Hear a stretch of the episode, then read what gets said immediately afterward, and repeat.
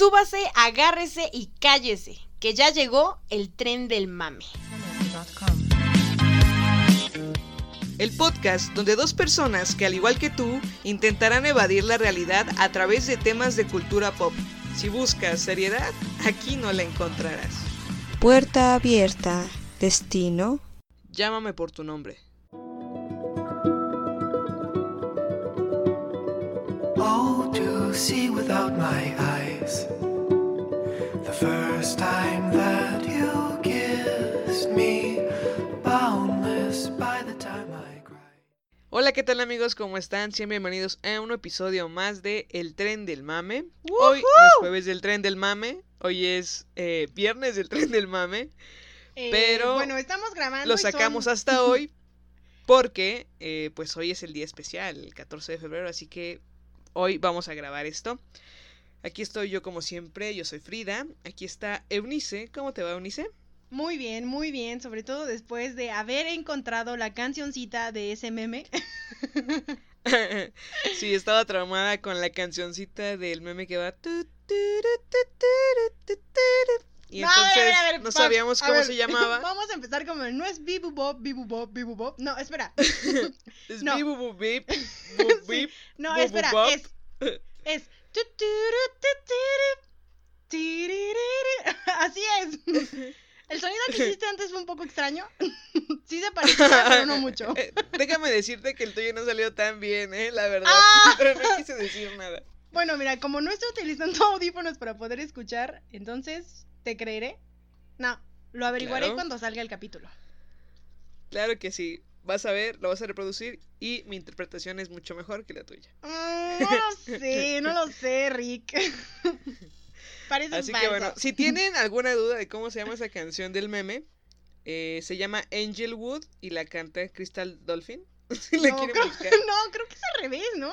Oh, bueno, no tengo Bueno, idea, no sé. pero... Lo acabamos de averiguar. Búsquenla así en solo- YouTube. Lo averiguamos Búsquenla hace en tan YouTube. solo dos minutos, tres minutos. Sí. Y no mames, le decía a Frida, o sea, ya con saber ese nombre y escuchando la canción, creo que han sido los este momentos más satisfactorios de este día. Y justo el 14 de febrero. No, no, tranquila, son 11.09, estamos grabando a las 11.09 de la noche. Bueno, ya. Ay, perdón. 14 de febrero, claro que sí. Imagínense, si eso fue su mejor momento del día, ¿cómo va a estar su Imagínense día? cómo... Ah, oye, no, no, no, no. Insisto, son 11.10. claro, como si tuviera algo mejor que hacer el 14 de febrero. Ay, ay, ay. Eh, Yo no sé, yo no sé, ¿no? Yo no me meto en eso. Ok, ok. Cuestiones personales no se atienden Este, aquí. Así es. Así que bueno, hoy vamos a hablar sobre, ya lo escucharon, sobre Llámame por tu nombre. Call me Pero antes de name. esto, vamos a darle. ¿Está lista, Eunice? Perfecto. Ay, en mi mente solo vamos. puedo escuchar la canción, pero ya lo bloquearé. ok. Pues es febrero y todos lo sabemos. Sabemos perfectamente qué es lo que se festeja. Porque, sobre todo para nosotros los mexicanos, son fechas muy importantes.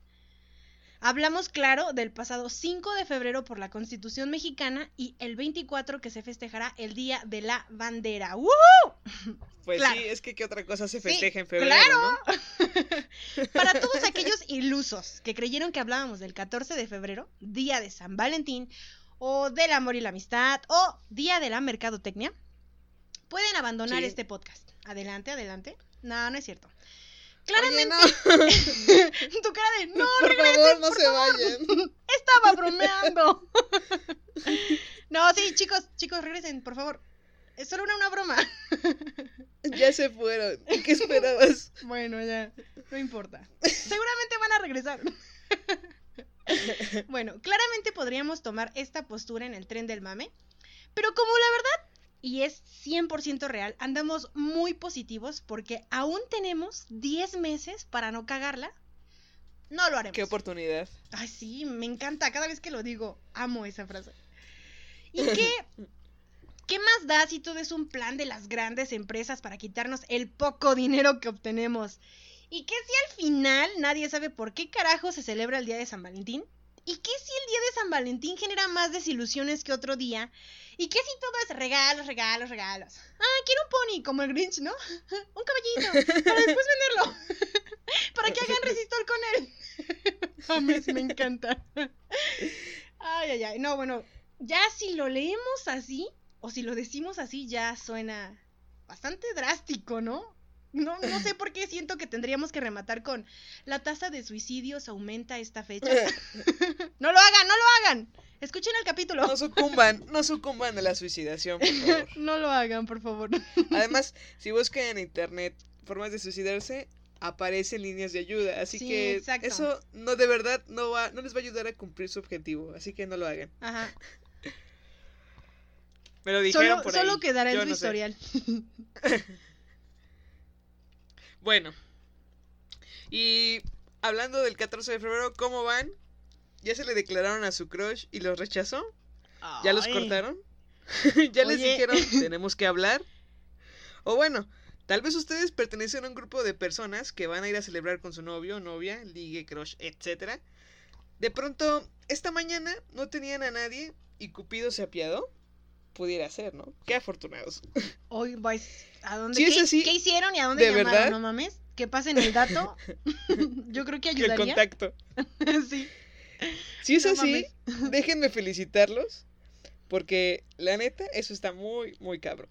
Muy, muy, muy cabrón. Ay, ay, ay, ay. Y antes, y antes y por de que favor- todos esos que tienen relaciones este, sentimentales y ya se enorgullecieron por lo que acaba de decir Frida, aguas. ¿no? Sus relaciones Sí, tóxicas ver, no cuentan, ¿eh? Aguas. Exacto. A eso voy. Aprovechenlo y no la caguen. No la caguen. No sean tóxicos, por favor. No la caguen. Bueno, ya que lo consiguieron, no la caguen. Así que ahí nada más. Ahí se los dejo. Se los dejo, se los dejo de tarea. Empecemos con el por qué se celebra este día. Recién se había cumplido el tercer siglo de nuestra historia reciente cuando, según indican distintas publicaciones históricas, un sacerdote romano, Valentín, se jugaba la vida haciendo las veces eh, de casa haciendo a veces eh, de casamentero, ayudando a los entonces perseguidos cristianos a contraer matrimonio. Casi tres siglos más tarde, en homenaje a su historia, la iglesia agregaría la celebración del Día de San Valentín en honor al mártir. Bueno, y mucho más tarde, concretamente en el año 1382, apareció la primera referencia literaria que confirmó la existencia del Día de San Valentín, entendido como una jornada delicada a los dedicada a los enamorados. ¿A el los documento dedicada a los enamorados. Lo siento, me cuesta un poco decir esa palabra. el documento en cuestión es el poema Parlamento de los pájaros del dramaturgo inglés Geoffrey Chaucer. Chaucer. Exacto. Pasaría otro medio siglo hasta que se redactara la que se conoce como Primera Carta de Amor de San Valentín, escrita en prisión por el duque Carlos de Orleans a su amada Bennett de Armagh. Paro, paro, espera, alto, Desde- alto, alto. Déjame hacer un comentario que me parece muy acertado. O sea, A ver, la primera carta de amor de San Valentín a huevo tenía que haber sido una que se escribió en prisión, ¿no? O sea, ya lo hemos comentado varias veces en el podcast. No mames, o sea, si no encuentras el amor, métete a prisión, a huevo lo vas a encontrar. sí, yo no sé cómo lo hacen, pero tienes a Bondi. en prisión No encuentran. mames, qué pedo. O sea, así pudiste haber sido acusado de violar niños, de violar, no sé, lo que se te pasara por enfrente. Vas a encontrar el amor, En- ¿no? Si no, pregúntenle a la mata viejitas. ¿Qué pedo? A la Mate Viejitas, a Ted Bundy, Sí. a Charles Manson. No, no mames, ¿qué pedo? O sea, Charles Manson, Ted Bundy, la Mate Viejitas que estaban en prisión. Sí. pudieron encontrar el amor. Y si ustedes no lo encuentran, si nosotros no lo encontramos, algo ya está pasando. ¿eh? Algo, algo está pasando. cabrón. No sé, ayuda. ya ahora sí, Tenemos continúa. que ir a prisión, ¿no? Esa es la respuesta. Tranquilos, no maten a nadie. Ya, basta, basta, basta. Pueden ir a robar algo a la tienda, o no sé. O ser inculpados, ¿no? Porque eso es más fácil. Exacto, ¿no? O simplemente vayan caminando por ahí, cerca de los policías y ya, listo. Los agarran. Sí. Bueno, desde entonces y hasta mediados del siglo XIX, cuando se comenzó a extender como regalo las tarjetas de felicitación entre enamorados en los países occidentales, la celebración del 14 de febrero de febrero. De febrero. La celebración del 14 de febrero no ha dejado de expandirse a lo largo y ancho del globo, comenzando por Europa, siguiendo por América y finalmente haciendo lo propio en Oceanía y Asia. Y es que es una verdad que este día es una fecha donde la mercadotecnia se apodera del consumidor. En este mes podemos observar diferentes campañas de publicidad que ya me tienen hasta la madre, no, es cierto, y promociones en donde y en donde cada año hay un alto consumo y ventas en el mercado. Esto es muy real. Este año se estima que el 14 deje una derrama económica de 1.748 millones de pesos solo en la Ciudad de México. Espera, Sí. y, es- y estaba viendo, no Ajá. sé, no sé si han visto esos memes que están en Facebook de un osito de peluche tirado en la calle, así ya sin relleno y todo. ujú. Y dice, chavos, vean dónde terminan sus regalos el 14 de febrero, por favor. Sí. Sí, no o mames. hay unos que dicen, este, a una lavadita y lo relleno y ya tengo regalo para el 14 para el de siguiente febrero. año, sí. No mames, Reciclen, economicen, ¿no? Digo, reciclen. si están este muy pudientes, bueno, ya, hagan lo que quieran, pero no No, y aparte tiene- como ya estamos no, en contaminación. esta- Ajá. En esta etapa súper ecológica, eco-friendly, ya sabes, ¿no? Ajá. No, no, sí, Pues, reciclen, reciclen. Amigos, no importa que se los haya regalado, no sé, a alguien importante, recíclenlo si lo van a ocupar para regalárselo a alguien más. Nah, ni, ni se va a dar cuenta. Así que. Exacto, nada más compren de ese suavitel que huele a nuevo y ya. Creo que sí había, En su ¿no? podcast favorito, El tren del mame. Claro. Tren del mame y Dumardi, no lo olvides. ok. Si a esto le agregamos que la idea que se maneja de que ah, solo en una fecha debamos demostrar cuánto queremos a las personas a nuestro alrededor, porque el hecho de que sea 11, 12, 13, 15 de febrero no implica... 30 de febrero. 30 de febrero, claro. Es una fecha importantísima que nunca ocurre. este, no, no importa, porque no implica que nuestros sentimientos hacia nuestra pareja, amigos, familia, etcétera, tengan que ser menores o mayores dependiendo de la fecha. Bueno, que, que a veces sí, ¿no? O sea, cuando estás encabronado, ni modo. Em, pero quererse no implica una fecha ni un horario exacto en el calendario.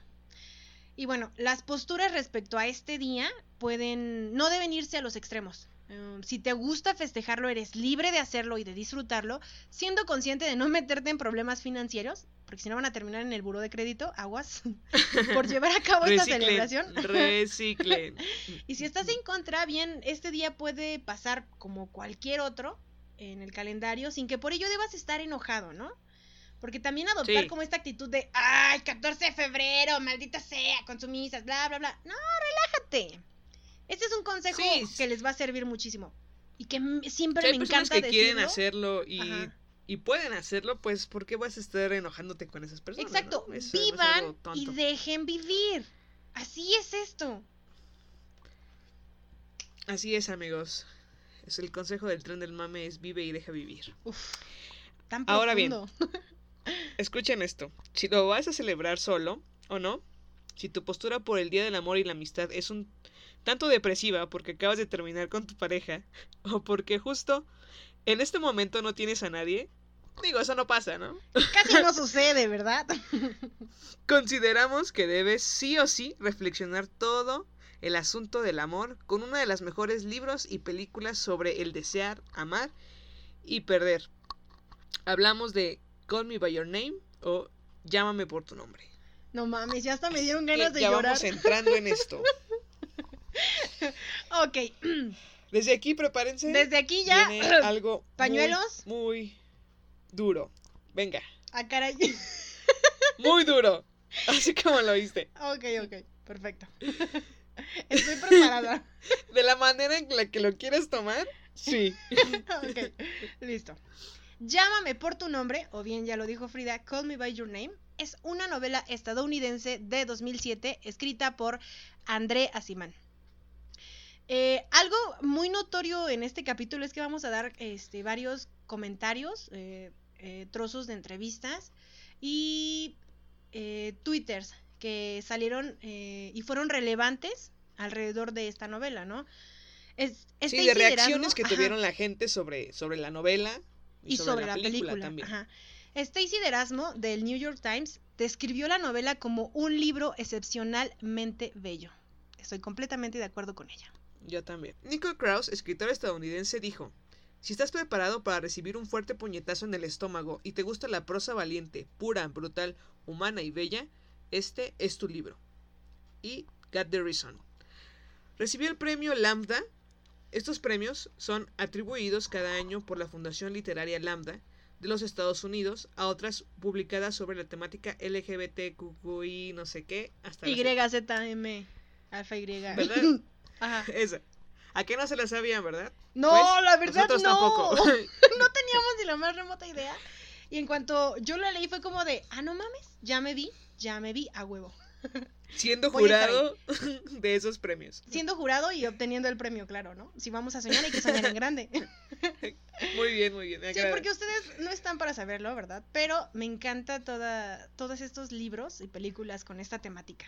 Tienen... Sí, yo no, yo no quería mencionarlo, quería que saliera de tu propia boca. Y qué bueno que lo perfecto, dijiste. Gracias por permitirme, permitirme decir esto. La libre expresión, por Claro, supuesto. claro, Fabs, es el tren del es un mame. podcast. El tren del mame. Pero sí, me encanta eh, toda esta temática. Es muy diversa, valga la redundancia.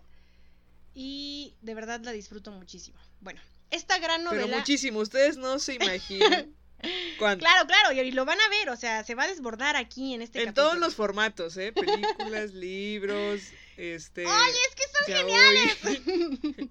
Oye, eso es una ofensa para mí. fanfics, ya saben, lo que ya sea. basta, basta.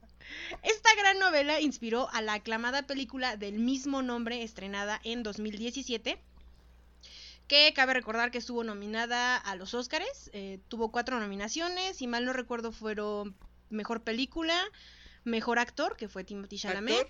Mejor Canción y Mejor Guión Adaptado, adaptado. Ajá, y solo obtuvo el Oscar a Mejor Guión Adaptado.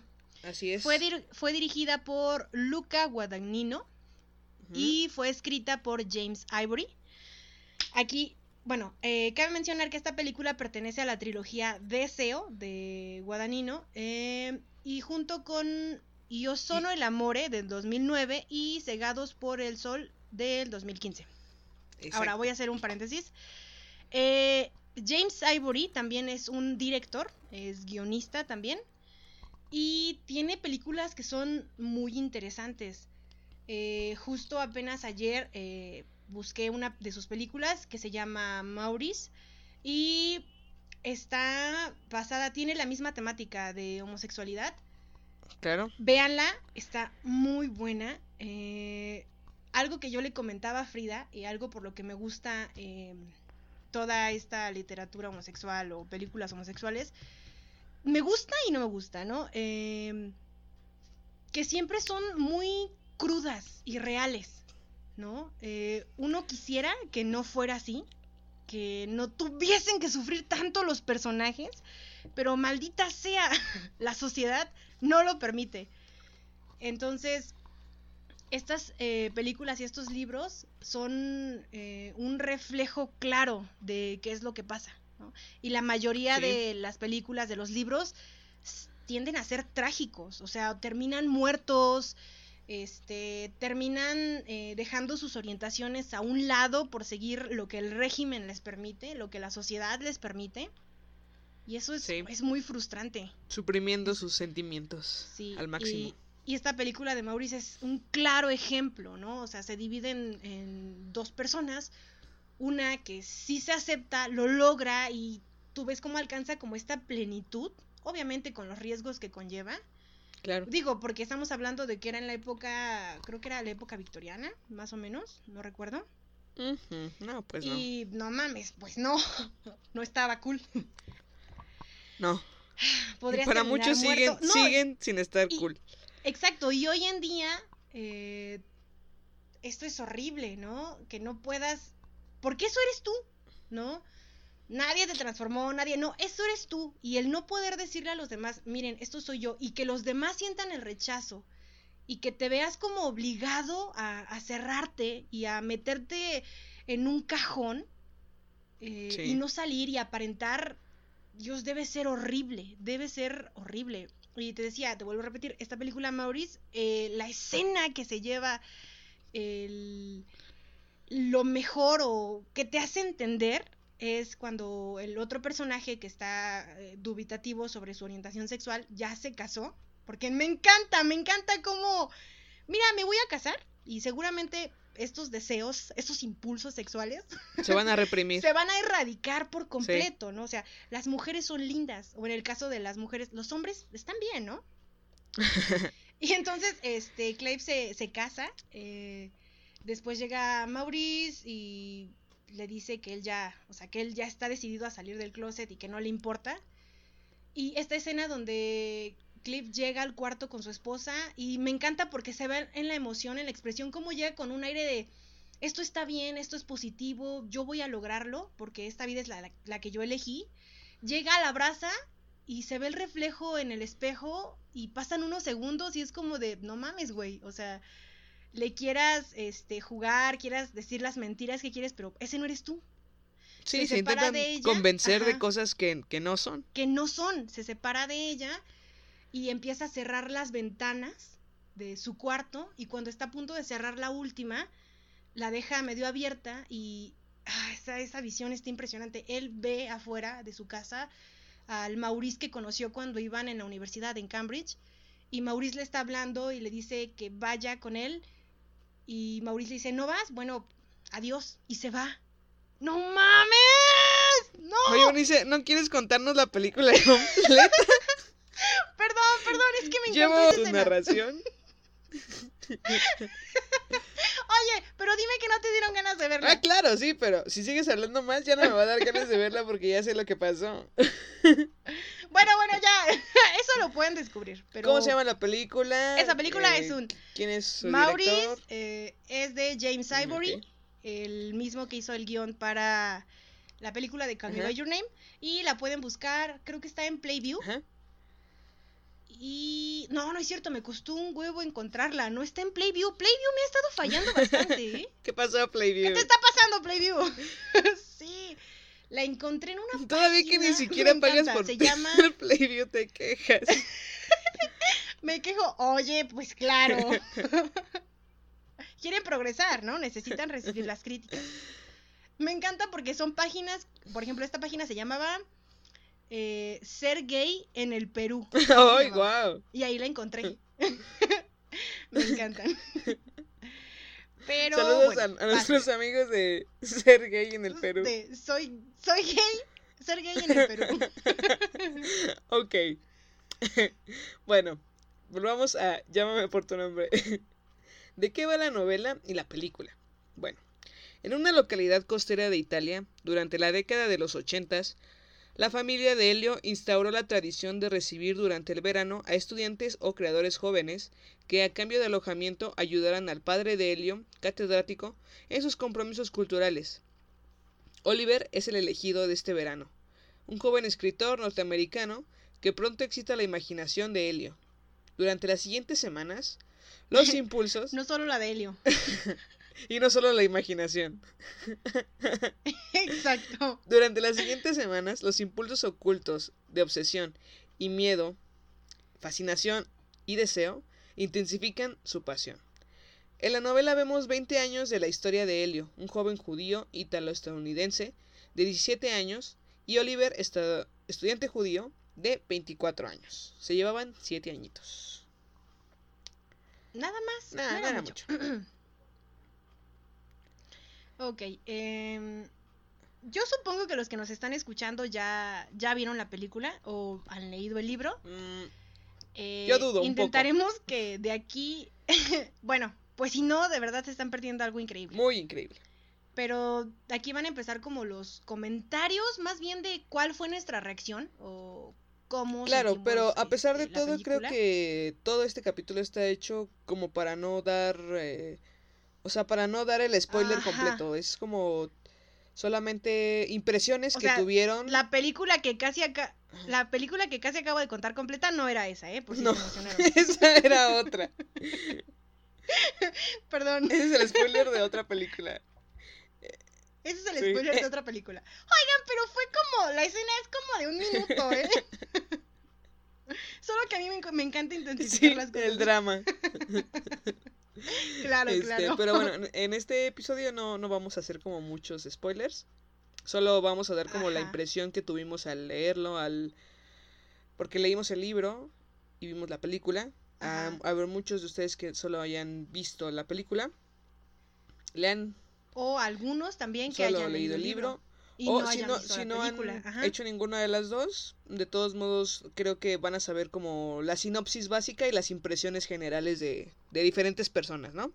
Así que Ajá. prepárense. Ok, bueno. La pregunta entonces es, ¿qué te provoca esta novela, la película y cuál es tu reacción? Eh, yo siempre he dicho que cuando lees un libro, vas al cine, es porque quieres sentir. O sea, quieres identificarte con los Y personajes. quieres sentir lo que no eh, sientes en que la vida real. y es de verdad que sí, Claro, ¿eh? De verdad que eso. sí. Cualquier tipo de Sí, emoción. Para eso vas al cine, para eso lees Sí, es un escape de la realidad. De tu Exacto. realidad. Acuérdense que esto es el tren del mame. De tu realidad porque puede ser la realidad para alguien más, ¿no? Pero de tu realidad sí, claro. es un escape. Pero dilo sin llorar. Es que se me hizo un nudo en la garganta Ay, no. y no puedo hablar. Mi lagrimita. Ay, son estos personajes, este, ya sea que los ames, que los odies, que los detestes. Creo fervientemente que si un libro o una película no mueven tus, e- tus emociones, fracasaron rotundamente. En cambio, cuando te hacen estallar en llanto, reír a carcajadas, sentirte frustrado, odiar a alguien que ni siquiera conoces y solo viste en pantalla, estas películas que sales de la sala de cine o terminas eh, de ver la película en tu casa o donde sea y te quedas con esta sensación y la sigues repasando una y otra vez y dices, ¿por qué no hizo esto? ¿O ¿Por qué reaccionó así? Esas películas son las que valen la pena. De verdad. Tienen tienen que cambiar algo dentro de ti. Tienen que mover todo de cierta forma para que ahora comprendas y veas la vida de forma diferente.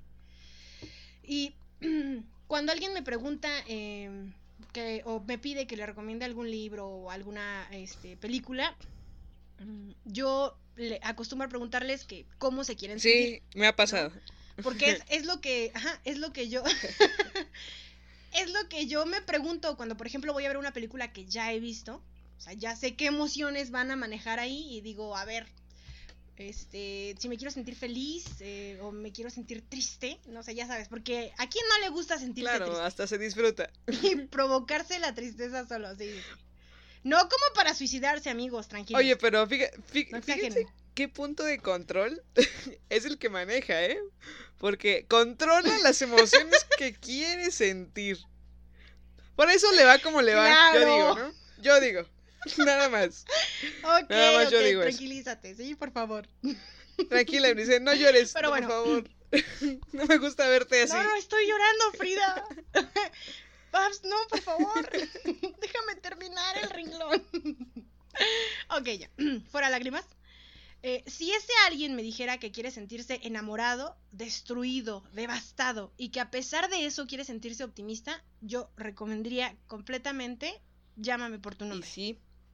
Y es que es verdad, todos aquellos que hayan, ya hayan leído el libro o visto la película estarán de acuerdo con nosotras. Estarán de acuerdo con que la historia es devastadora, devastadora. Es real, es difícil de asimilar. Que solo Sí, de recordar pueden romper en llanto, sentirte como Yo vómito sé. humano. Y si no nos creen, solo hace falta que escuchen estos comentarios recopilados en Twitter y en varias entrevistas. Eh, yo leí el libro, acabé de leer el libro apenas. Ayer. Ya había visto la película, pero la volví a ver, ¿no? Pues porque, pues por el puro gusto, ¿no? Claro, Por el claro. puro placer, por, para más placer. Para más Y placer, entonces, Para sufrir más. eh, pues me faltaban considerablemente unas 40 páginas. Y hasta ese momento yo estaba bien, ¿no? Ya las últimas Ujú. 40 páginas las sufrí como no tienen idea. Nunca, escuchen esto. Oh, nunca no había llorado con un con el final de un libro y menos con el final de una película y fue lo que me pasó con las dos. con el libro y con la película. No manches, ¿es en Es serio? en serio, es en serio. Yo me, me cuesta trabajo como, no sé, no... creo creo que lo no, que yo- pasó es que me identifiqué tanto con el personaje que pude sentir de verdad que pues que me estaban destrozando a mí. Sí, O sea, sí, yo, yo le decía, yo al contrario yo le decía a Eunice, soy- es que yo soy Helio, soy un completo Helio. Soy Helio en toda Sí. su totalidad, pero menos desarrollado. Pero soy Helio. No, no, descuida, no estás tan sexy, por favor. no. Bueno, no, me- no me refiero a O sea- eso. y gracias por, por decir ese comentario, ya sabes. gracias, Paz. Me enorgullece que me digas algo así, me Ya sabes. halaga. ¿Para qué están? ¿Para qué están los amigos? Sí, claro, gracias con esos amigos. ¿Para qué quieren amigos? Gracias. No, no es cierto. Continúa, continúa. Entonces, omitiendo ese comentario eh, mal hecho sobre mi persona, gracias. Oye, no mames, es que es Timothy Chalamet. Bueno, omitiendo ese comentario, Digo, nada más te recuerdo. eh, en, en la forma de ya. ser, yo soy completamente él y en su forma de pensar, hasta en acciones que yo pensaba que, que él iba a reaccionar de diferente manera y que Unice me decía, es que si, si me hubiera pasado esto, yo hubiera reaccionado de otra forma. Y yo le dije, es que cuando yo leí eso, Ah, ya, ya capté con el que estás Cuando yo leí eso, ajá. de Sí. verdad, sentí que. Es que yo casi le decía, le decía a Elio, es que, ves, te dije. Pero tú a fuerza querías. Y era como, ya no sabía si estaba platicando con Elio o si estaba conversando conmigo. Entonces, yo creo que eso fue lo que hizo que conectara conmigo y que, pues, el, el libro me, me, me produjera esa, esa reacción de, de llorar. Me, qué buena lloradita me eché ayer, la verdad. Ay, no, sí. Está bien rico para llorar, sí, la estaba leyéndolo ya lo último en voz alta. bueno. Y no, vaya, tenía aquí el en la garganta. Se le cortaba la voz, se le cortaba la voz. Sí, ya, ya.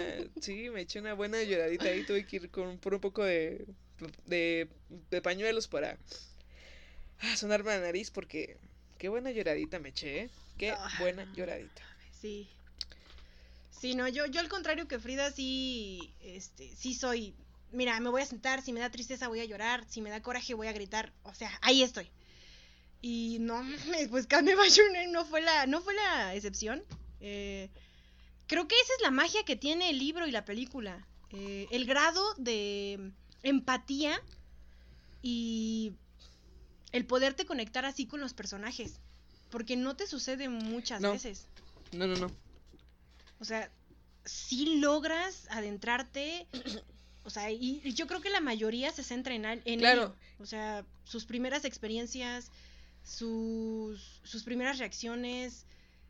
¡Uah! creo que es lo que hace que lo sientas Claro, y más. también otro punto muy importante es que como, o sea, aquí no importa si, yo creo que si eres homosexual te va a pegar más, Ah, más de lo que nos pegó a nosotras, pero aún así algo ah, es, es algo que, que- que que- te pega, ¿no? Porque es un tema universal.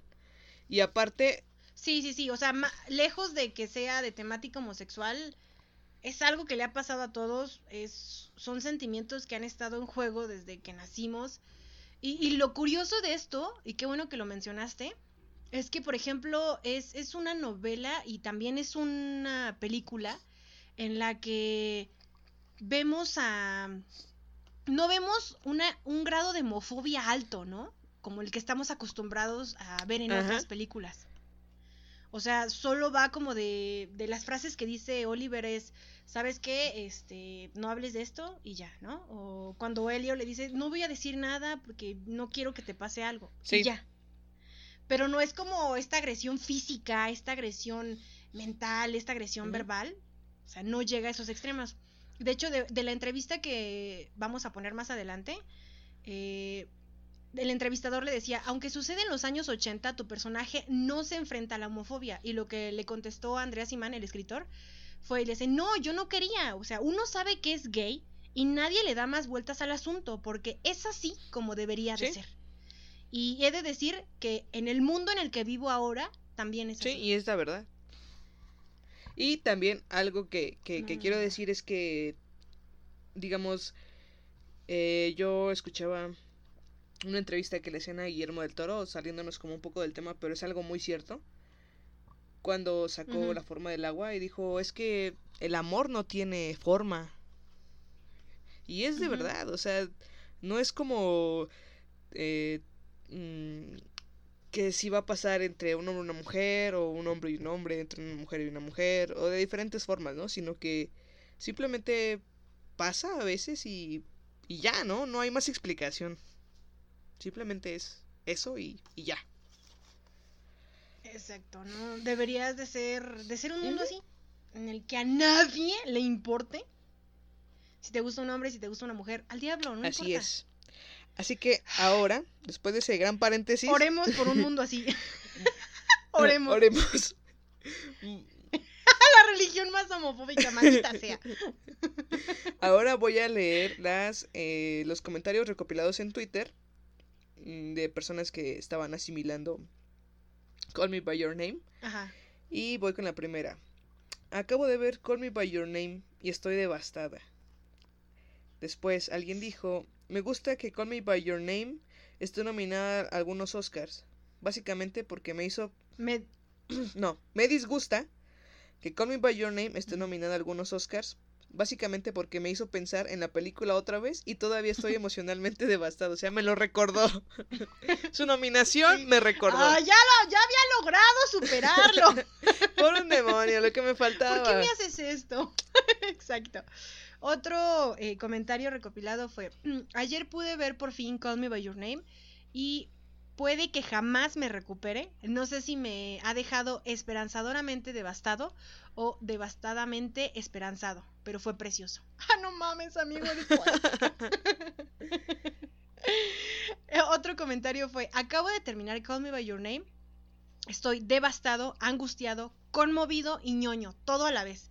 No creo que nunca me vuelva, nunca vuelva a pensar en el amor de la misma manera. Wow. O sea, estas son unas pistotas de por qué tienen que ver la película. Otro, otro que me gustó mucho porque sí fue como de yo, yo recuerdo que pasaba una y otra vez la historia y yo decía, pero ¿por qué? Oye, pero es que Oliver, pero es que Helio. Entonces, si llegabas como a quedarte como en un estado de trance, ¿no? Eh, esta chica eh, o chico, porque no vemos el... Chica, Ah, no, sí, es chica. porque dice devastada.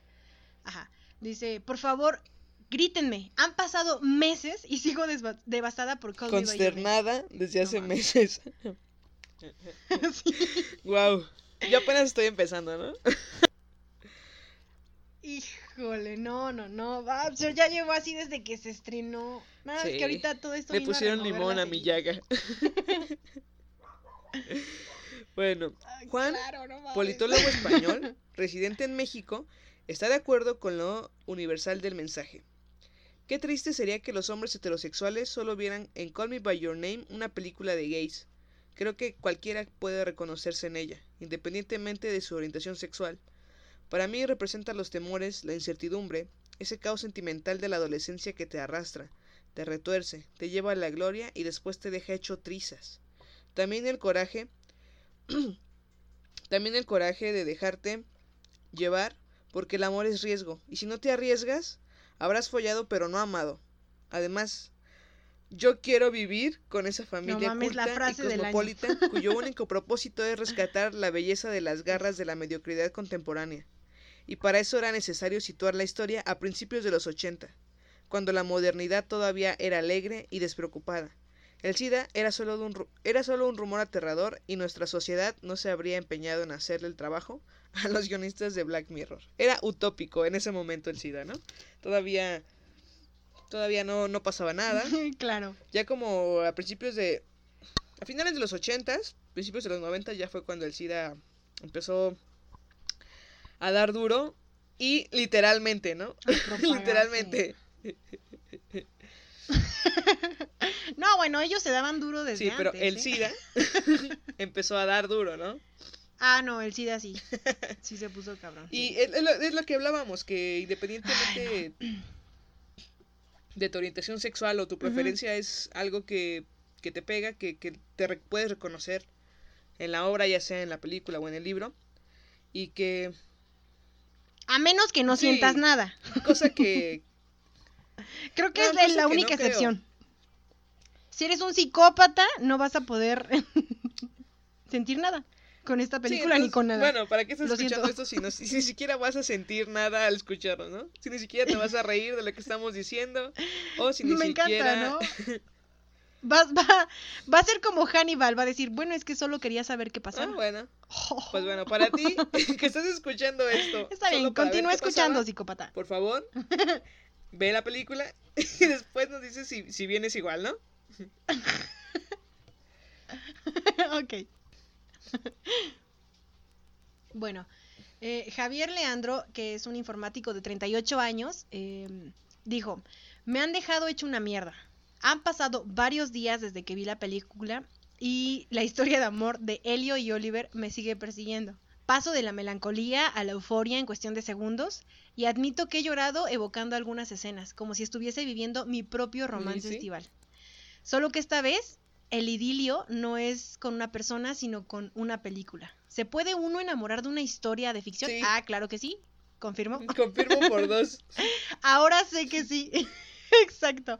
Y también sé que nunca voy a olvidar las piernas entrelazadas de Helio y Oliver, ni las lágrimas tras una llamada telefónica, ni la compasión de un aliado inesperado. Ahora ya son parte de mí como un amor de verano. Sí. ¡No mames! Alguien denle un o premio sea, a este hombre. prácticamente se volvió en su vida, como si hubiera sido experiencia propia. ¿No? Y que Sí. creo que es la magia que tiene de verdad eh, las películas y, y los libros, que siempre dicen, ¿no? Siempre te dicen, es que tienes que vivirlo en, en, en cabeza propia. En carne propia, Ajá, en carne para, propia como para, sentirlo. para saber qué está pasando, ¿no? Pero de alguna manera los libros y, y las películas te, te dicen, te cuentan historias de, de situaciones que se pueden presentar en la vida y ves cómo las solucionan, ¿no? Eso no quiere decir que es... Ajá. Y la Eso. sientes. eh, obviamente lo sientes, ¿no? Y hasta lo haces parte de ti. Pero eso no quiere decir que cuando te toque experimentarlo en carne propia, vaya a ser lo mismo o te vaya a ir igual. Y eso creo que me parece que es un engaño que... Un autoengaño que nos hacemos. eh, los que leemos y vemos películas. Es un autoengaño muy grande. Oye, Muy, estoy revelando nuestros secretos. Así que... Que no, no, o sea, está bien saberlo, está bien sentirlo en ese momento, para eso son. Pero también tienen que abrirse a otras oportunidades. Eso también es muy, muy válido. Bien. Lucía, periodista de 39 años, ha querido ir más allá y mirar detrás de los personajes principales masculinos para fijarse en el papel de las mujeres en la trama. Me parece muy revelador el papel instrumental que juegan ellas en la película y creo que explica hasta qué punto no solo son los homosexuales los que han vivido desconectados de su propia sexualidad. Yo solo podía ponerme en la piel de Marcia, una mujer que probablemente, al igual que Helio, está viviendo su despertar erótico, pero lo está haciendo con expectativas muy diferentes a las de él y sin saber que esas expectativas jamás se verán cumplidas. Sí, lo siento, Marcia. No, no, no, ¿sabes? Este, cuando estaba leyendo este, esta entrevista o este comentario, eh, sí, concuerdo con ella. Yo les juro que la primera vez que vi la película, a mí me valió madres Marcia, se los juro. O sea, a mí Marcia, Marcia, la otra amiga, bah, fueron una X Era enorme Kiara. para mí. O sea, Marcia yo y estaba concentrada, este, Marcia y Kiara. Estaba completamente concentrada en Helio y en Oliver. Cuando la vi la segunda vez, eh, ya fue cuando dije, oye, no mames. O sea, Helio está sufriendo, está llorando, pero güey, qué perro, ¿no? Le hiciste lo mismo a Marcia. Sí, se está quejando. Así que creo que es karma. Es un karma, exacto, es un karma.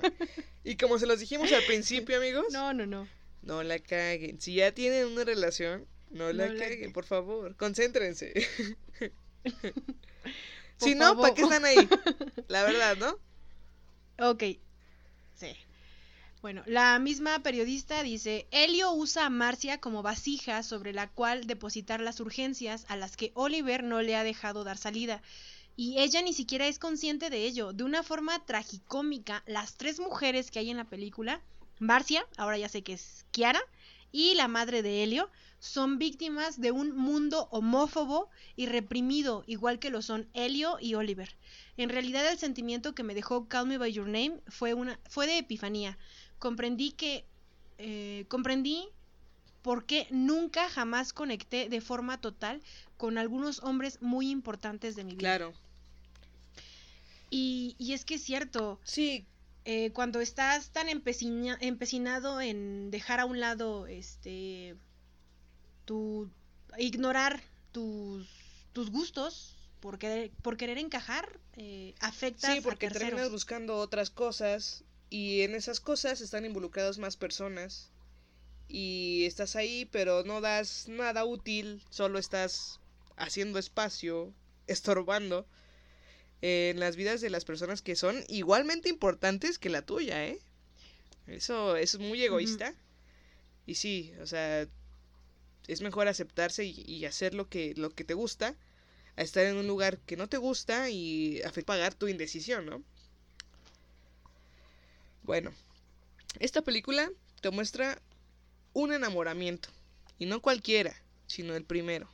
El primero que se da en tu adolescencia, mientras está, estás descubriendo tu sexualidad, mientras eh, no sabes exactamente qué es lo que te gusta o cómo te gusta o qué es lo que buscas, la verdad. Y creo que esto, es- esto está muy claro en, en Helio, que está empezando, tiene 17 años y encuentra cosas como cosas que le atraen, pero no sabe si están bien. También está como discerniendo si está bien o está mal, o cómo es que lo hacen las personas eh, ya maduras, ¿no? Siempre está como en esa búsqueda y creo que todos hemos ido a Helio.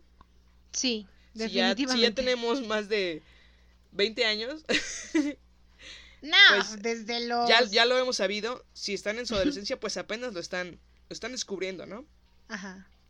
Así que, y este enamoramiento es el más importante, ¿no? Creo que charlábamos Eunice y yo en la semana y decíamos que si algo eh, de aspecto sexual no pasa en tu, en tu adolescencia, algo va a pasar después, algo no va a estar bien. Entonces es, es una oportunidad para que, para que te descubras, Para, para, que, puedas sepas- descubrirte, exacto. Ajá, para que sepas qué te gusta y qué no. Y para conocerte muy bien. Para poder tener relaciones a futuro. Porque si no lo haces, llegar al punto de tu vida en el que dices, es que, ¿en qué momento pasó el ¿Qué? tiempo? ¿Por y- qué? ¿Por qué no soy como los demás? Sí, ¿en qué momento pasó el tiempo y ni siquiera sé qué, qué me gusta o qué pasa o cómo me siento, ¿no? Ajá. Entonces creo que es clave en la vida de una persona este, este descubrimiento en, en la adolescencia, ¿no? Yo, yo siento. Sí, claro que sí. Estoy completamente de acuerdo contigo.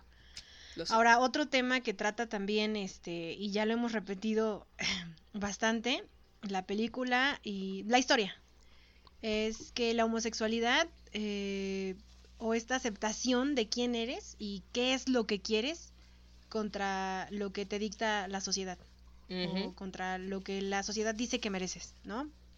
Entonces, repetimos esta idea de, es que debe de ser, o sea, imagínate, debe ser muy frustrante que llevas una educación, eh, obviamente vienes con las, karma- las cargas este, culturales y psicológicas de toda tu familia, Sí. y resulta que no encaja lo que tú eres con lo que ellos aceptan, con lo que afuera en el mundo dice que está bien. O sea, debe de ser una pelea impresionante dentro de tu cabeza, sobre todo en esos tiempos. Sí. Porque ahora, ahora ya, eh, ya hemos avanzado, tenemos, cono- tenemos conocimiento, eh, ya es más libre. Puede que no sea y no haya llegado a lo que queremos eh, conseguir, pero oye, imagínate en esa época, en los 80, o imagínate antes o antes. Eh, Sí, ya todo el mundo es- ahora es más inclusivo. No por completo, ¿eh? No por completo, Sí, pero no, ya es más tenemos- inclusivo. te- tenemos bastantes problemas con, con la homofobia. em, y este problema de querer encajar y que no lo hagas, y entonces es como toda una explosión porque lo veo, lo veo reflejado en varias películas, en varios libros, es siempre este, este juego eh, entre decir, es que, es que yo siento esto, pero todos Pero allá afuera me tengo dicen que, que está mal. hacer esto. Eh, o sea, yo estoy mal, o sea, desde estas terribles terapias de conversión de orientación sexual, Sí, que te, no mames, tratan se como si fueras un dando- enfermo, ¿no? ajá, Se siguen dando en el siglo XXI. Sí, escuchaba sea- a... Escuchaba... eh, hago un paréntesis aquí muy gracioso. Escuchaba a... No sé si conocen a Ana Julia Yeye, es una estandopera. Me agrada, me agrada. es una estandopera eh, que es lesbiana. Ella dice que es este Lencha Master Jedi. y eh, hay un, tiene un especial en Netflix que se llama eh, Zona Rosa. Está Ajá. ella y otras, otros tres, tres de stand-up. El caso es que, bueno, vi su performance y estaba diciendo, dice, dice ¿por qué todavía eh, eh, en esas alturas sigue viendo gente que a huevo quiere meter como, no, es que tú no puedes ser así, tienes que ser eh, heterosexual, no puedes ser homosexual? Y dice, dice, y pongamos un ejemplo. Dice, imagina que tu, tu hijo es este tiene un amigo que en la, en, en la escuela le, es vegano. y entonces que lo van a llevar a, a terapia de, de conversión para que le guste la carne. Y se le van a dar taquitos al pastor. y se los van a dar a tragar a la fuerza. No mames, qué rico. ¿Sabes cómo me lo imaginé? Ajá. Como en naranja mecánica, ¿no? Y dice, y el niño que va a decir, oye mamá, mi amigo no come carne. Ay, no lo veas porque seguramente a ti no te va a gustar la carne. Y, Es que sí. O sea, sí. es estúpido. Es mera, es completamente estúpido. Es irracional, es ilógico. ¿Qué derecho puedes tener tú como individuo para decidir qué es lo que le puede gustar Claro. o no a Y- alguien más? O sea, es estúpido. O sea, nos parece normal. Porque eso es cierto. Aquí en México lo vivimos vaya que sí. muchísimo.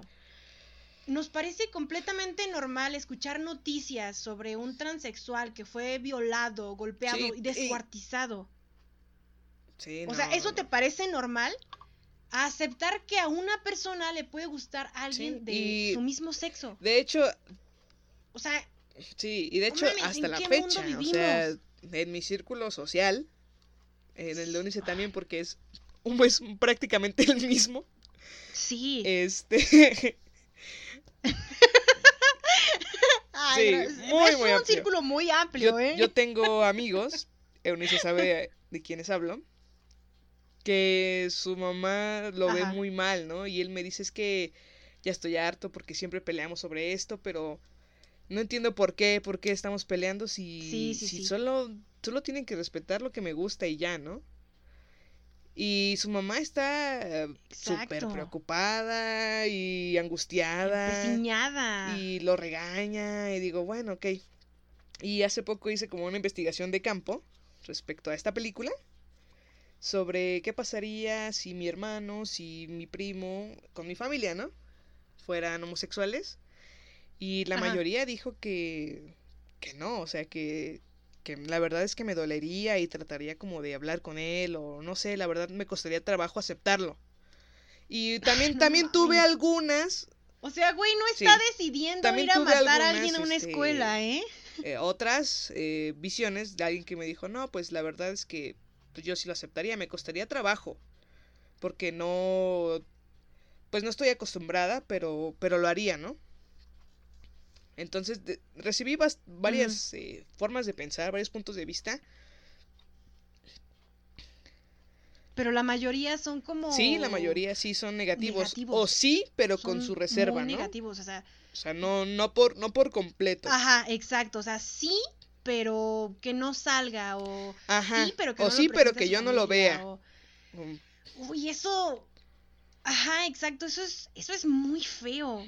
Igual yo en mi familia, mi familia es religiosa hasta. No estoy diciendo que por ser religioso seas, este, ya vaya como de eh, dentro de la bolsita, ¿no? Vas a ser homofóbico. Pero mi familia, que es religiosa, sí, es súper homofóbica. Eh, lastimosamente he escuchado unos comentarios tan feos de mi mamá. Y de otras familias y ellos saben, ¿no? O sea, me encanta porque siempre que empiezan a hablar de eso, es que si ya saben cómo soy, ¿para qué me invitan? Entonces yo siempre, a ver, repite lo que acabas de decir, o sea, si entiendes que lo que estás diciendo es algo estúpido, o sea, escúchate, escucha lo que estás diciendo. Entonces, sí llega a ser frustrante. eh, ahora imagina que nosotras Claro. no, no enfrentamos esta situación. Imagina todos Oye, aquellos sí, que ¿eh? sí lo hacen. Sí, sí, sí. O sea, es muy fácil, ajá, es muy fácil, por ejemplo, para nosotros ahorita decir, oiga, no mamen, o sea, si saben ya que les gusta, o sea, pónganse las pilas, o sea, no aparenten, no, este, no, no sigan una vida que no es para ustedes, ¿no? Porque no solo se están jodiendo a ustedes, sino que Claro. están jodiendo a terceras personas. Pero, o sea, el dar el paso, el decidirte y hacer eso, es este, es muy, debe de ser muy difícil. O sea, porque no solo estás este, luchando Sí, contra sí, tu sí. círculo familiar, que puede volverse bastante denso, sino que estás luchando con una sociedad allá afuera que es muy, muy retrógrada. Y también y al muy contrario, violenta. he tenido amigos que, que son homosexuales y que le han dicho a su mamá y todo y la verdad es que siempre me gusta investigar, ¿no? Siempre que conozco a un amigo y resulta que es homosexual, le pregunto, oye, ¿y cómo? No, pues sí, pues ya Che, somos Frida amigos, ¿no? Pues claro, sí. Ya sí, existe la entonces, Siempre mi, confianza, mi pregunta de investigación de campo es, ¿cómo fue que se lo dijiste a tu mamá, a tus papás? ¿Cómo lo tomaron? ¿Qué te dijeron? ¿Tuviste problemas? Eh, y tengo una gran parte de amigos que, que me han dicho, no, pues, platic me, la verdad es que me di cuenta, no sé, a los 13, 14 años y platiqué con, con mis papás y pues Ajá. no me dijeron nada, me dijeron, no, pues te vamos a apoyar y todo, o sea, como si nada. Dice, y he, he presentado a mis parejas, novios, novias, lo que sea, ¿no? Y pues bastante bien. O sea, también hay como ya más aceptación en eso, ¿no? Pero todavía estamos como en, en la lucha de, de eso mismo. De hecho, eh, apenas eh, salí con una amiga y tuvimos una plática súper densa en, en una cafetería porque ella decía que, o sea, mi punto era decir em, que este mundo ya estaba cambiando, que ya estaba evolucionando y ya estaba progresando, o sea, las personas que habitábamos en él. Y ella estaba renuente, ella solo decía que lo que había pasado era que había más visibilidad, pero que no llegábamos a ese grado Sí. de evolución de poder aceptarlo. O sea, ella decía que todas estas creencias se van transmitiendo, ¿no? O sea, la abuela, em, que no, es que eso no debe ser así y así, y lo transmite, y lo van transmitiendo y lo van transmitiendo. Y llegó un punto en el que sí me dio mucho coraje, porque dije, no, sí, o sea, sí me, sí me encabroné y fue así de, oye, no, no me puedes derrumbar, o sea, yo estoy aquí súper motivada, súper positiva, diciendo que esto está evolucionando, que todas esas personas que piensan así se van a morir y se van a quedar con esos pensamientos retrógradas. Entonces, sí me movió Sí. un poco, y, pero creo que sí tiene razón. O sea, sí, ya, ten- ya tiene más, vis- tiene más perdón, visualización, eh, pero aún así Sí, está costando, Sí. está costando trabajo, ¿no? O sea, en México, este, solo en la Ciudad de México está permitido, no sé, el matrimonio, el matrimonio eh, igualitario de los mismos sexos. En ningún otro, otro estado. Y cuando se llega a poner alguna, este, una reforma o algo, Saludos se a los del norte. algo, es como una explosión y ves, este, no sé, en Sonora, sobre todo los del Ah, norte. pero no ¿qué tal si, si- existieran los Pero matrimonios de, entre no familiares, eh, ¿no? aprobación Entre del eh, Ah. matrimonio igualitario. eh, Ahí sí, aprobado. 57 57 fo- votos en contra, dos a favor. Ah, bueno, va. Entonces, Así sí. sí. Ah, ¿verdad? Ahí sí, ¿no? No, pues sí. Este, ¿quién aprueba la reforma? ¿Quién aprueba la reforma para que la prima sea legal, no? 78 están a favor. en contra, cero. Abstenciones, cero. Entonces, eh, yo creo que es cuestión de ir creando conciencia. eh, de explicar de si es que tienes a alguien cercano que apenas esté desarrollando, un adolescente o no, abrirle los ojos. Inculcando y- eso, y ¿no? decirle, mira, las cosas son así, este mundo es así. Sí. eh, a ti te puede gustar hombre, mujer, lo que quieras. Y está bien, porque son tus gustos. Sí, pero- ¿no? Ir como Sí, no, pero yo creo que eh, ya vamos como en pro igual de y eso. ya tocando, estamos ajá, inculcando pasito todo más. eso. Sí. Porque si no, No, no. este mundo se va a ir para atrás y para atrás. Tan cabronada quiero, ahí. Pagó, ella pagó la, la cuenta del café, ¿no? Ah, ya ves, y, mi- y mi amiga estaba riéndose y no, no, Y tú pues, ¿cómo pagas el quería que no me café? enojara? My Chan, si me estás escuchando, es que no mames. ¿Sabes qué? Ya me voy. y tú pagas, es más, déjame otros dos para llevar. Ay, ay, ay. Pero bueno. También otro punto es el dolor después de la separación, la decepción y la traición. La traición, hermano. No mames. Sí, No, no, Pero no. estamos conscientes que. Ahorita vamos a tocar un poquito más adelante ese, ese tema, pero estamos conscientes que todo eso es parte de, del amor, ¿no? O sea, tienes los riesgos y en algún momento se va a acabar. Sí. En algún momento vas a tener que sufrir. Oye, pero entonces, no mientras mames, dure- aquí sí fue muy rápido. Mientras dure, disfrútalo. Sí. ¿no? Disfrútalo. Ajá. Y solo gózalo, como dice Josh. Solo Gózalo. gózalo. Ok, hablemos de el cast de la película. Eh, me encanta porque yo decía, yo- nosotras primero vimos la película, después leímos el libro. Eh, Sí. Todavía recuerdo que salió en el 2017. Lo estren- estrenaron la película aquí en México como a finales de noviembre, más o menos. La fui a ver a la Cineteca. Sí. Y ya, ya pasó tiempo, ¿no? O sea, no mames. No mames, ¿cómo pasa el tiempo? Se Dos años y algo. sí. Em, y yo decía, no he leído el libro, pero por lo que vi en la película, no creo que estén en contra de... Ya saben, ¿no? Esta discusión de, no, pues es que no pusieron esto de la película, es que no abarcaron bien este tema. No, y ahora que ya leí el libro, a mí me parece que quedó muy hicieron bien. justicia. Le sí, perfecto. De hecho, eh, Andrea Simán en una de las entrevistas dijo, creo que soy el único escritor al que le ha encantado la película de su libro. Qué Sin afortunado. ofender a Toma. Stephen King. Exacto. Este, y sí, de hecho, o sea, el cast de, de la película, yo no sé aquellos que hayan leído el libro antes, pero, güey, yo, Timothy Chalamet y Armie Hummer quedaron perfectamente en el papel. Sí, de, incluso cuando. Aparte tienen una conexión, una química tan grande cuando actúan, Claro, que de verdad yo no puedo ver absolutamente nadie más en esos papeles. claro, incluso cuando yo leía el libro, me los imaginaba a ellos en mi cabeza, ¿no? No, no, Sí, sí, sí. no veía a otra persona o no me imaginé a otro Helio o a otro Oliver, sino a ellos. Claro. Y bueno, también algo que me encantó de la película es qué hermosa fotografía tiene esta Ah, película. Preciosa. Es increíble, esta, esta, esta fotografía es hermosa.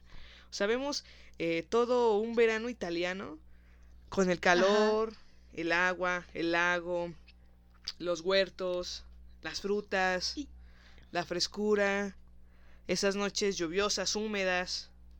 O sea, yo de verdad quedé fascinada sí con la película, disfrutas. ¿no? Creo que es un, Y sabes también que un disfrute qué visual. es lo que me gusta. Ajá, claro que sí. Las imágenes son, las imágenes son preciosas. Eh, algo que también me encantas y también lo ves en el libro, bueno, lo sientes, es que ¿cómo son los veranos? Los veranos son calmados, son lentos. Sí. Y lo ves perfectamente en la película. O sea, no hay ninguna escena donde digas, ay, no mames, a ver a qué hora va a pasar algo, ¿no? Igual en el libro. O sea, todo te lo maneja y lo va haciendo tan calmadamente, tan... No hay prisa. eh, no hay prisa para nada. Sí, y... Obviamente ya, este, cuando logras llegar a esta parte, eh, por ejemplo, eh, cuando me encanta esta escena donde Oliver le deja la nota que dice, Madura, te veo a las 12 de la noche. Sí.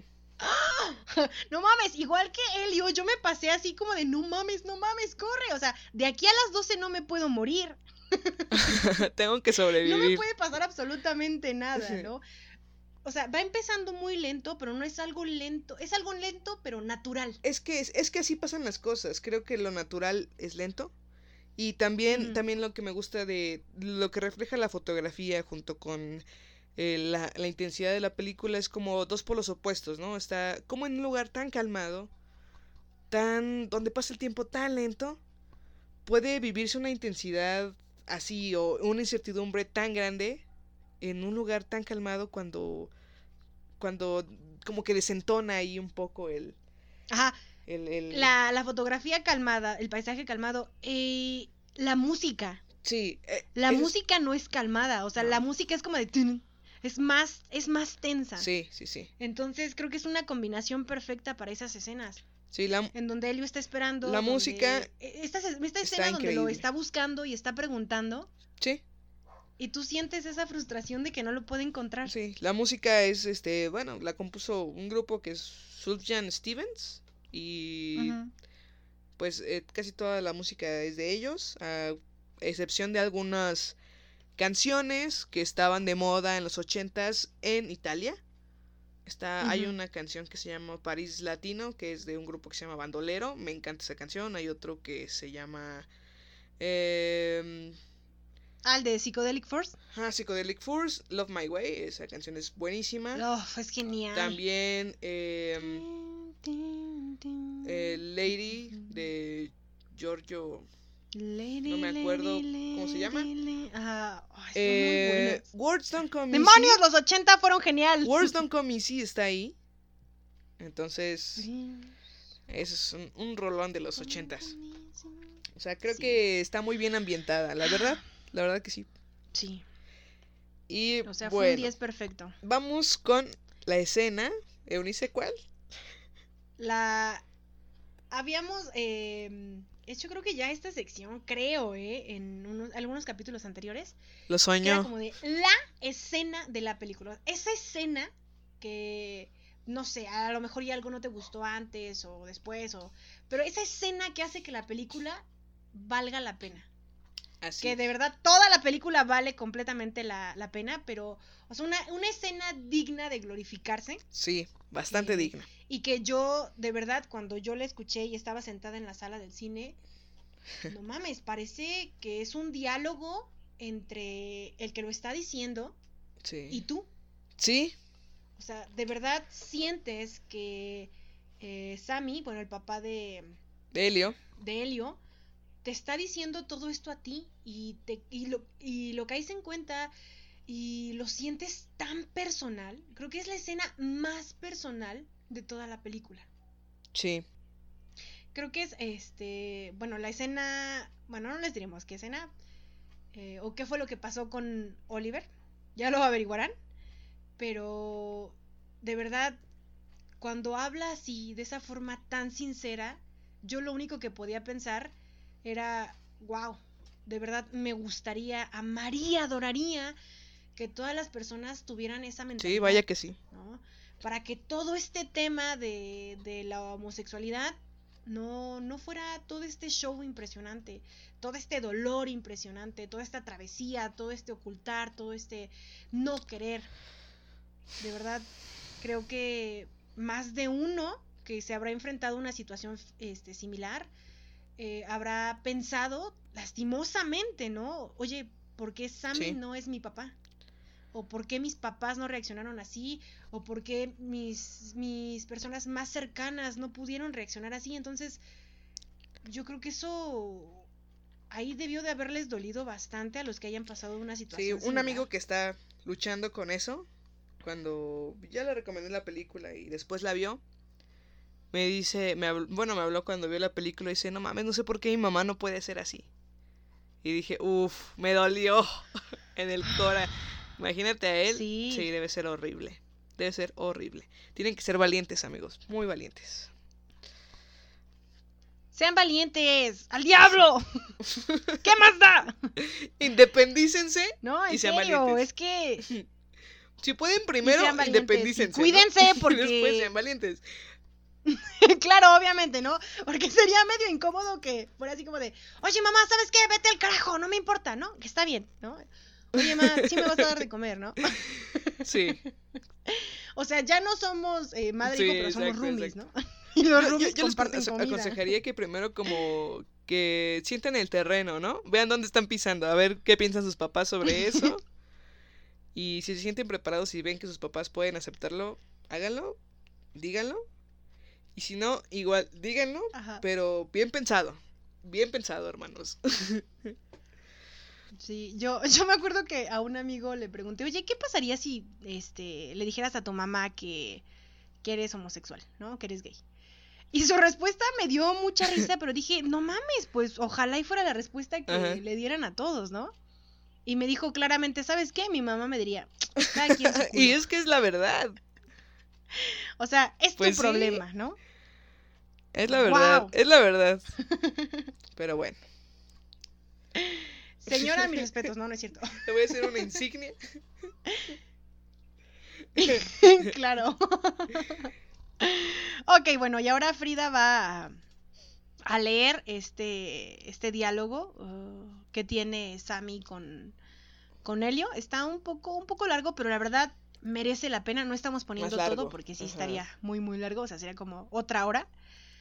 Pero de verdad, pónganle mucha atención. Siéntanlo. Y. Dios, si esto no les abre el corazón o les abre la mente para decir, no mames, la voy a ver, no sé qué otra cosa puede hacer. ya no me sí. hablen. Además, esto es algo que toda la, bueno. comunidad LGBTQ y quisieran escuchar de sus padres. Así que pongan atención, ¿eh? Métanse en el papel. Allá voy. Claro, siéntanlo. Tuviste una amistad preciosa, quizá algo más que un- una simple amistad, y te envidio. En mi situación, la mayoría de los padres tendrían la esperanza de que todo se disipase o rezaría para que su hijo pusiese los pies sobre la tierra cuanto antes. Pero yo no soy uno de esos padres. En tu situación, si hay sufrimiento, domínalo. Y si queda alguna llama, no la apagues, no seas cruel. La ausencia terrible si nos mantiene despiertos toda la noche, y ver cómo alguien nos olvida antes de lo que hubiésemos deseado no ayuda. Nos desprendemos de tantas cosas que a la edad de los 30 ya estamos en bancarrota y cada vez tenemos menos que ofrecer cuando empezamos una nueva relación con alguien. Sin embargo, no sentir nada por miedo a sentir algo es un desperdicio. Recuerda, nuestros corazones y nuestros cuerpos solo se nos entregan una vez. Antes de que te des cuenta, tu corazón está gastado y respecto a tu cuerpo, hay un punto en el que nadie se fija, y mucho menos quiere acercarse a él. Ahora sientes pena. No envidio ese dolor, pero sí envidio que puedas sentirlo ahora. Guau. No, no, no mames. Ah, Oh, ¡Qué golpe! Fue esta frase, este diálogo en el que lo sentí muy Sí. personal. Frida también, y creo que la mayoría conectó muchísimo con esa escena. Es que es como si te creo golpeara, que sí, ¿no? creo que lo, lo más lo más rescatable para, para todas las personas, de- no importando su orientación sexual, es esta. Es eh, no sentir nada por miedo a sentir algo. Es un desperdicio. Es un desperdicio. Claro. Y también respecto a lo de tu corazón Claro y tu sí. cuerpo se, solo se te entregan una vez en tu vida. Y tu corazón luego se gasta y tu cuerpo después ya nadie, na- ya nadie se fija en Y tu él. cuerpo más. Eh, y ahora que somos jóvenes, hay que aprovechar el cuerpo, el corazón. Y Sí, hay que claro que también sentir, ¿no? A eso venimos, a sentir. Y reprimir algo por, por no sufrir, por no sentir algo para no sufrir, es un desperdicio de vida. Sí, qué, qué dolor por todas esas personas que incluso ya murieron sin poder ser y expresar lo que Sí. realmente son. O sea, si te pones a pensar y debe de haber muchísimas personas por lo cerrada que está esta sociedad. Seguramente hay alguien Sí, en su así familia que si son, que vivió así si y son que lo jóvenes, ocultó. eh, de verdad, No, aprovechen. y si son No, viejos si son también, viejos o sea, No, todavía claro no sí. mueren. Que Pueden sí, hacer algo. Me refiero a que es bueno que sepan, que lo sepan ahora que están jóvenes. Y no, les, no lo sepan después, sino ahorita. Ahorita es el momento en donde lo tienen que saber. Así de, "Ay, no mames, me hubieran dicho. Y los que no son jóvenes todavía pueden hacerlo, así que pues, por esto no hay límite de edad. Sin embargo, es mejor saberlo antes, ¿no? Porque, porque eh, Claro. pasas tu vida cometiendo error tras error, llevando a otras personas entre los pies y eso a la larga sí se vuelve una carga, ¿no? Para pues para tu vida, para tu alma. Entonces, pues bueno. Ya no voy a hablar porque ya voy a llorar aquí. Entonces, me voy a echar mi lloradita bueno, ahorita. el tren del mame llegó a su recaemos. final. no, no, no. Ay, sí. Ay, Una lloradita y a llorar, dormir. Sobre todo estas horas. Una lloradita y a dormir. Bueno, y después otra cosa. no es cierto. Bueno, eh, bueno, así como esta frase, que creo que es la principal de todo el libro, hay otras Sí. Que también son, son memorables, ¿no? Eh, una de ellas es, eh, si no es luego, ¿cuándo? Eh, cuando Elio está como obsesionado porque Luego. Oliver solo dice later, ¿no? Eh, luego. Otra frase es, inténtalo luego. Siempre podría, podía vivir con eso. Ni siquiera me sorprendió ver lo fácil que me resultó aceptarlo. Sí, ¿ves lo que te digo? ¿Ves lo que te digo? Si lo intentas luego, lo- vas a decir, Sí. cuando ese luego pase, vas a decir, luego, lo intentaré Y... luego. No luego. Piénsenla, amigos, piénsenla, piénsenla. Bien, otra. Bueno, la siguiente frase es, eh, si existe la verdad en el mundo, este existe cuando estoy contigo. No llores. No mames. La otra es. Que, es, que con eso no estoy muy de acuerdo, pero escúchenla, ¿no? Dice: Existe una ley que dice que cuando una persona está totalmente enamorada de otra, es inevitable que la otra lo esté también. El amor no exime de amar a quien es amado. Estoy de desacuerdo porque, pues, no siempre el amor es correspondido, ¿no? Por mucho que ames a una persona, puede ser que esa persona no te ame. Y lo siento, amigos, no lloren. así pasa, así es la vida. Así es la vida. Ay, y justo el 14. Y si ya no ahorita mames, está- no están en el culera. 14 y su crush ya les dijo, no, pues no quiero ser tu novia, enfrente de todos. Y si tuvieron que pasar el ridículo de darle una cartulina o no sé, ya saben, esas propuestas que con sus amigos, ¿no? O sea, y Sí, ya o- ni o- o los estas, 300 varos que este, aflojaron en de, de ser novio o novia de alguien o, o matrimonio en lugares públicos. Y cuando dicen que no, Así no, les pasó como a que Alexandre no, que después de ir a. Pachuca. sí, no mames. Exacto. Bueno, pues ya, ¿no? Se Pero comen bueno, los chocolatitos. pero bueno, Este, pero bueno, no sé, lo intentaron, Pónganse las rosas en la intento. cama. entonces ahí está. Y bien decía el más vale, más vale haber Silvio. Rodríguez en una de sus canciones que me encanta que se llama este eh, óleo de mujer con sombrero escúchenla muy buena y dice una frase que me convence bastante ¿eh? por eso si sienten algo por alguien díganselo no importa lo que pase después díganselo porque él dice los amores cobardes no llegan ni amores ni a historia se quedan así ni el recuerdo los puede salvar y eso es cierto. Por lo menos van a recordar que lo intentaron. ¿Cómo fue esa experiencia? No van a vivir en el, ah, ¿qué hubiera pasado si lo hubiera dicho? Eso ya nadie lo va a recordar. Así que háganle caso al buen Silvio Rodríguez. Exacto. y Escuchen esa canción, es una joya. Y bueno, la siguiente frase es... ¿Eunice cuál es?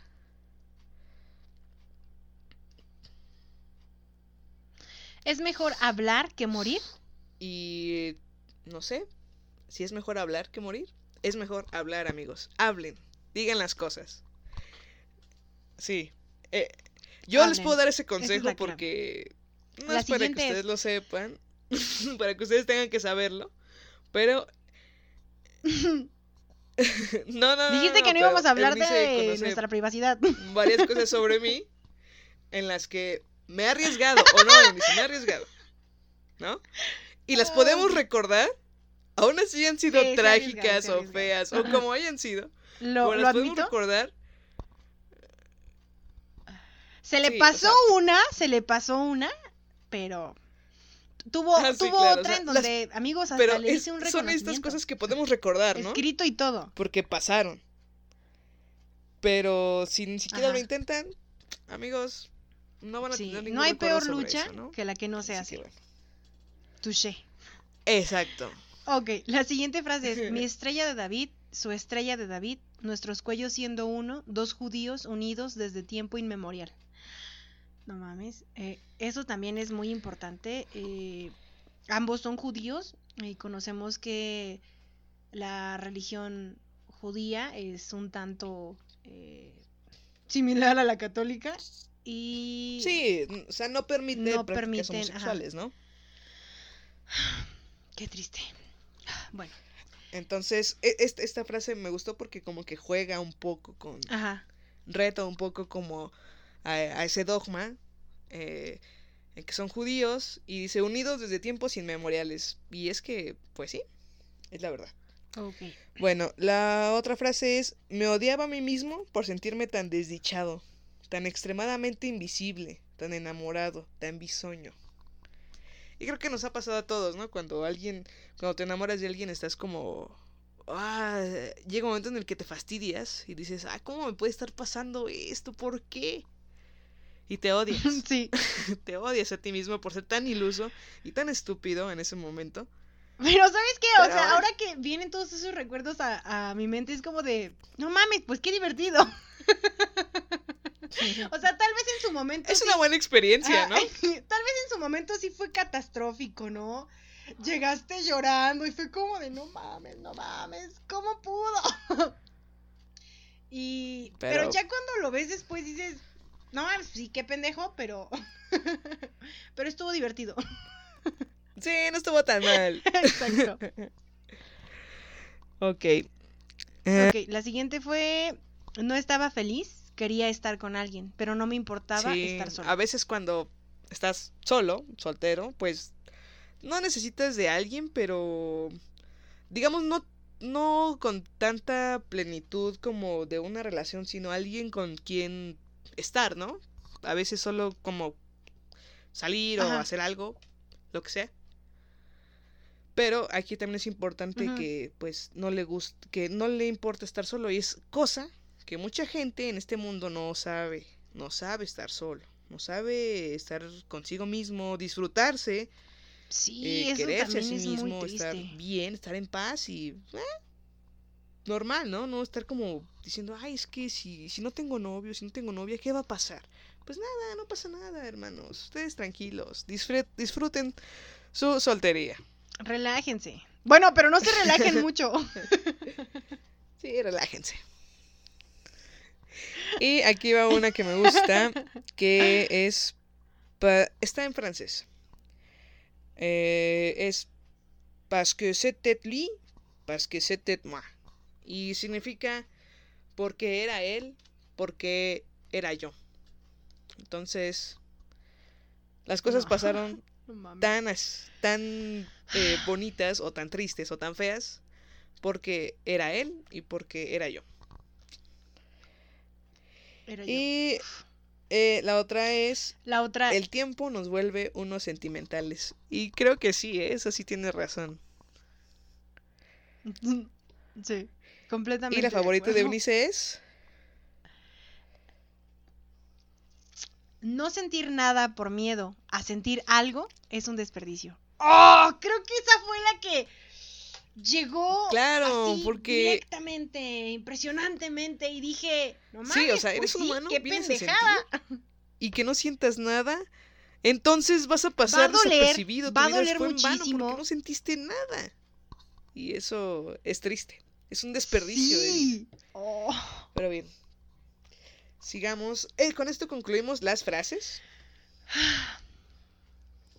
Ajá, ya hasta ahí llegaron las frases. Eh, lo que viene es para todos aquellos que ya vieron la película, que ya leyeron el libro, eh, pues ya se corrieron los rumores enormes de una secuela para el, libro y para la película. Del libro ya lo tenemos, em, ya salió. Em, lo revisamos en una revista que dice 12 años después de Call Me By Your Name, la novela de Andrea Simán sobre el intenso amor de verano entre un adolescente y un estudiante más. Por fin llega la secuela, Find Me. Se publicará en inglés el Se 29 de octubre del 2019.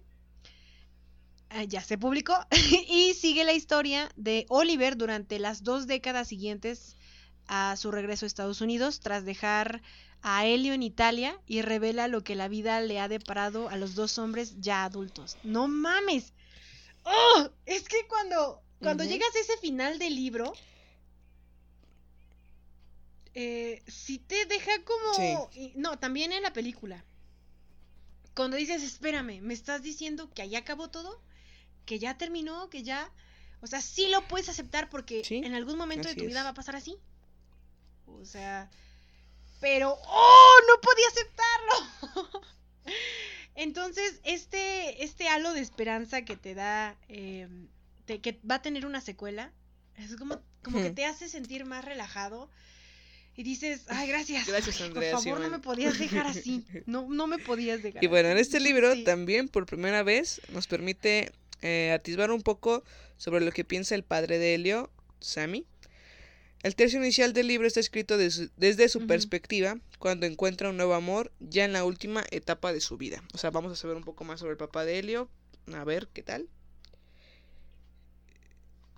Sí, que también nos quedaron Y está en inglés todavía, por lo que he visto, de- todavía no está traducido. Sí, sí, sí. No está traducido todavía. Este, igual Frida y yo estábamos como locas buscándolo. Este, no, amigos, todavía no está traducido. Quien sepa inglés, adelante, ya Sí, lo puede comprar por Amazon. comprar.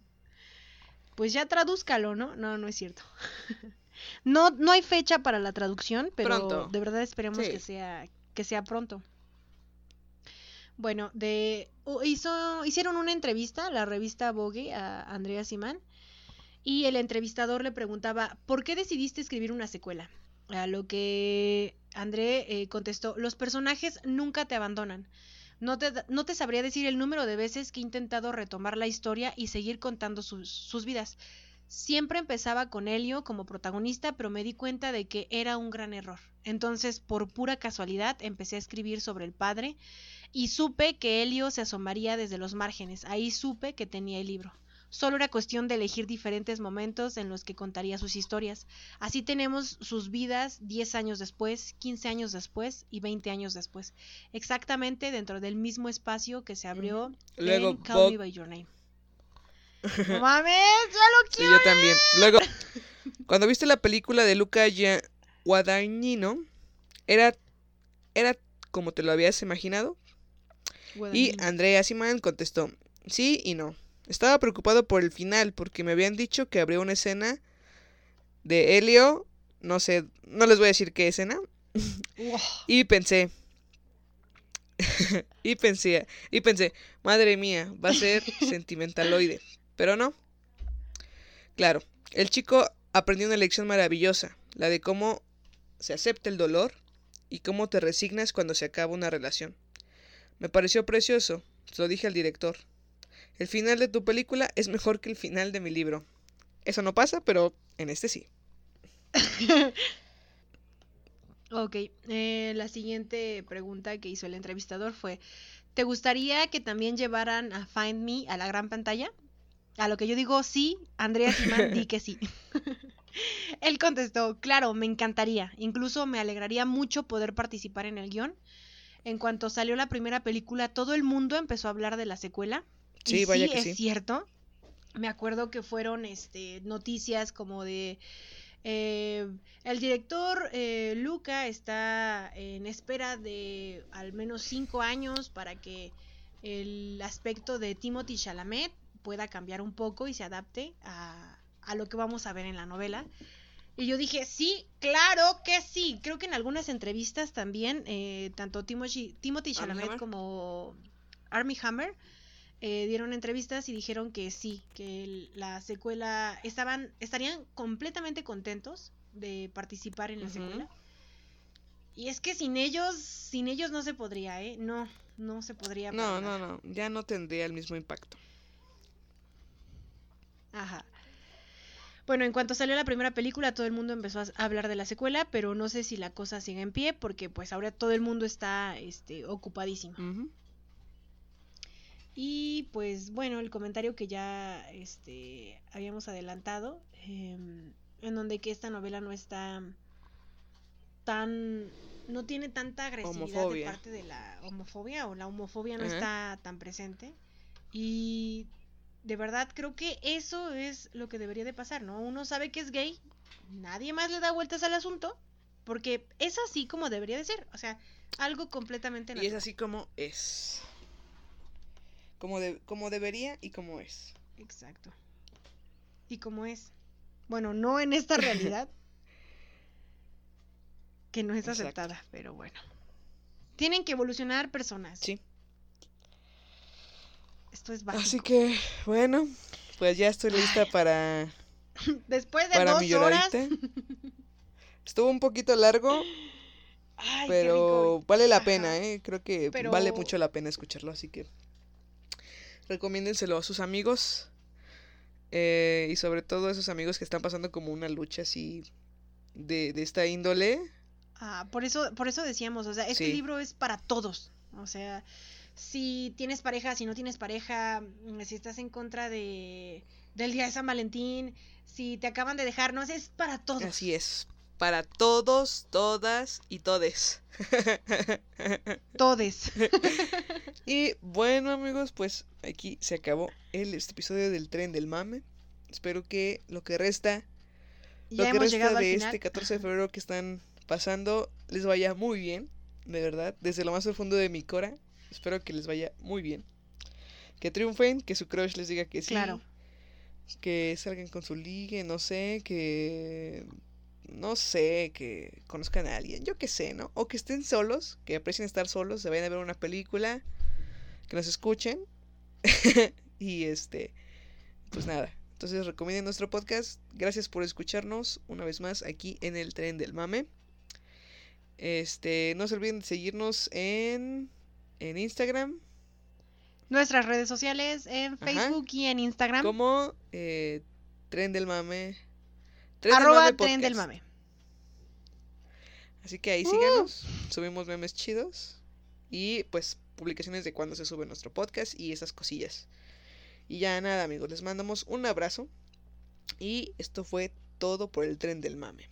Yo soy Frida. Y yo soy Eunice. Y Adiós. nos vemos. El tren del mame ha llegado a su terminal. Recuerden que no nos hacemos responsables de ningún spoiler. Ningún pasajero debe permanecer a bordo.